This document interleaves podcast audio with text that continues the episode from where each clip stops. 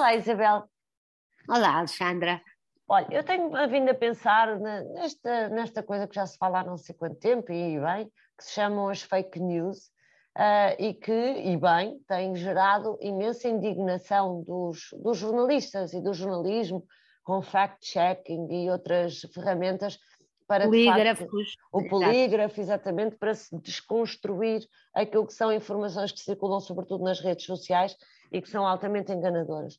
Eu fico um bocadinho mais perturbada quando são os próprios jornais uh, e jornalistas uh, para, para venderem e, jornais e notícias e bem, a, a, a esticarem-se, vou usar mesmo esta expressão, se calhar um bocadinho coloquial, mas a esticarem-se nos títulos para, para nos induzirem para um lado e muita gente depois não lê os próprios dos textos que seguem os títulos e, e enfim, e, e, não sei se isso não tem um valor também, um bocadinho de fake news lá dentro. O nosso número de, de hoje são 48 anos. Foi, passaram 48 anos desde a decisão do Tribunal do Supremo, do Supremo Tribunal dos Estados Unidos. É, uma, é um processo muito conhecido, uh, chama-se Roe versus Wade, e que no hum. fundo não, não vamos estar a falar desta decisão de há 48 anos, mas dizer só, e acho que isto é consensual, que abriu a porta à legalização do aborto nos Estados Unidos. Era um caso de uma mulher que tinha sido uh, violada e, obviamente, 50 ou 48 anos depois, estamos num, numa abordagem completamente diferente a este tema, a este tema do aborto. Portanto, eu vou-lhe dizer, Isabel, o título que eu li num jornal para falar um, de um retrocesso naquilo que é a, a restrição ao aborto no o retrocesso, o retrocesso na legalização do aborto uh, nos Estados Unidos. E é um jornal uh, reputado uh, português que diz Supremo Tribunal Conservador prepara restrições ao aborto. Isto é o título do jornal que chama de, de, de é um título do jornal para falar de uma notícia que fala de um recuo que deverá acontecer entre 30 dos 50 estados dos Estados Unidos que vai impedir abortar. Mas quando vamos ler o texto, Isabel, é abortar para lá das 15 semanas. Hoje, nestes estados onde se espera este recuo, um, pode-se abortar até às 24 semanas.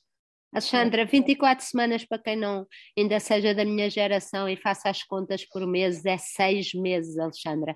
Eu acredito que a viabilidade, a, a ideia a, nesses estados é até que o, que o bebê seja viável cá fora. E eu chamo-lhe bebê conscientemente do que estou a dizer. Ora, aos seis meses um, eu desconfio que já há unidades de cuidado pediátrico uh, de ponta que conseguem salvar estes bebés.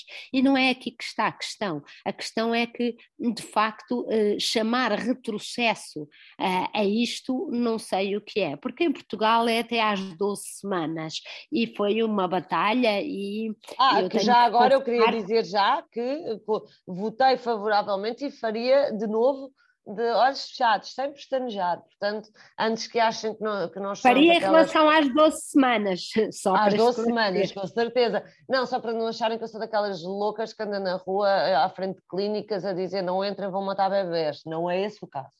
Sim. Mas, mas eu, no meu caso, tenho uh, muita, não consigo e nunca conseguiria uh, impor a minha, a minha, as minhas convicções e os meus valores a uma mulher que sentisse que não podia ter uh, uma criança, mas é um daquelas, uma daquelas questões sobre as quais me sinto sempre muito dividida, porque basta qualquer um de nós ver a alegria eh, que uma família sente quando uma criança é desejada eh, e vê uma ecografia de um embrião de quatro semanas e, e, e vê o filme todo e vê uma criança ali para perceber que isto é uma linha. Eu acho que não há ninguém que seja a favor do aborto e eu gostava que não houvesse ninguém que fosse a favor do aborto.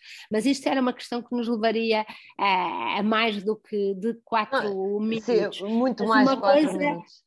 Exatamente, mas uma coisa é, é de facto um, o direito da mulher a algumas eh, decisões em relação ao seu corpo, outra é uh, esta ideia uh, que era aquilo que estávamos a falar, de inquinar, no fundo, uma discussão, uh, pondo, uh, fazendo bandeira de fazendo bandeira de, dos destas, direitos, dos, di, dos, dos direitos, direitos, e liberdades em, de, de, uma das partes só. E isso é uma coisa que, que, eu acho que acontece cada vez mais. Quando centramos a, as discussões na ideia de, na, apenas na ideia de liberalismo, é, é muito perigoso. E eu até acho uma certa graça, porque uh, quando falamos de liberalismo económico, temos a mesma facção uh, que se levanta contra qualquer ataque ao liberalismo uh, a passar-se, que era o que faltava, porque achamos que esses não liberais que o Estado tem que assumir determinadas funções e assegurar determinadas coisas. Aliás, eu revejo-me nisto, não no liberalismo. No, essa ideia de liberalismo exagerado é algo que, que eu vejo como muito utópico, tão utópico num extremo como o comunismo do outro. Mas depois chegamos a estas partes e parece que só se pode falar de liberdades e direitos do indivíduo sem percebermos que a maior parte destas questões tem a ver com, com vários indivíduos e não apenas com aquele que está a tomar a decisão. E, e com os valores de uma sociedade. E com é, os valores de uma sociedade.